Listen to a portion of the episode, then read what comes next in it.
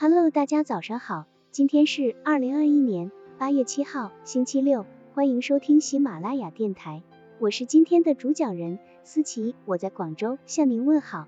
今天我们为大家分享的内容是注意幽默尺度，避免踏入雷区。在人际交往的过程中，幽默是一种润滑剂，它对我们人际关系的和谐，我们的沟通活动有着巨大的促进作用。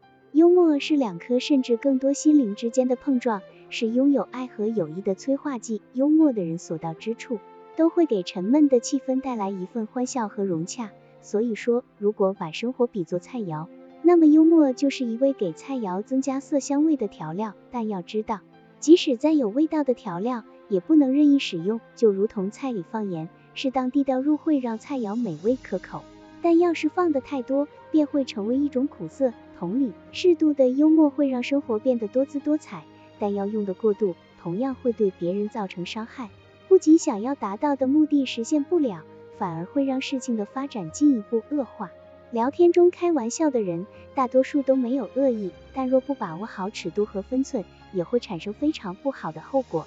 正所谓说者无心，听者有意，有的时候，即便是称赞他人，也可能不小心冲撞了对方。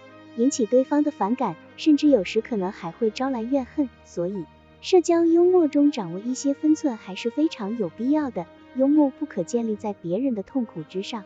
一定程度的玩笑可以为大多数人所接受，但某种特定类型的幽默却总会让一些人无法容忍。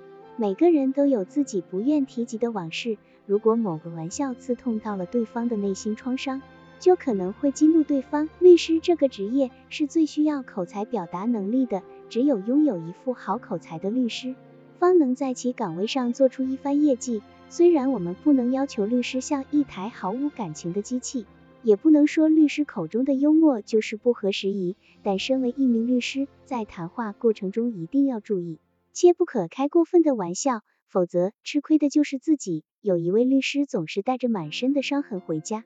妻子很纳闷，问：“你究竟是律师还是黑社会打手？怎么总是这么狼狈？”律师回答道：“别提了，那帮当事人真是太难伺候了，一句话说不对就动拳头揍我。”妻子奇怪的问：“你都说什么了？”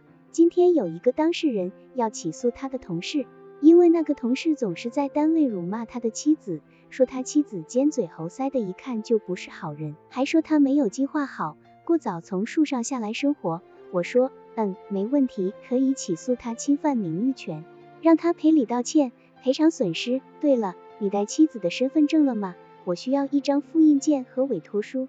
他很痛快的把东西给了我，结果我随口的一句话就挨揍了。你说什么了？我说，咦，奇怪，现在怎么连猴子也需要办身份证了？这种律师确实欠揍。无论是谁听到这样的话，哪怕是再幽默，恐怕也笑不出来。挥动拳头或许都是轻的了。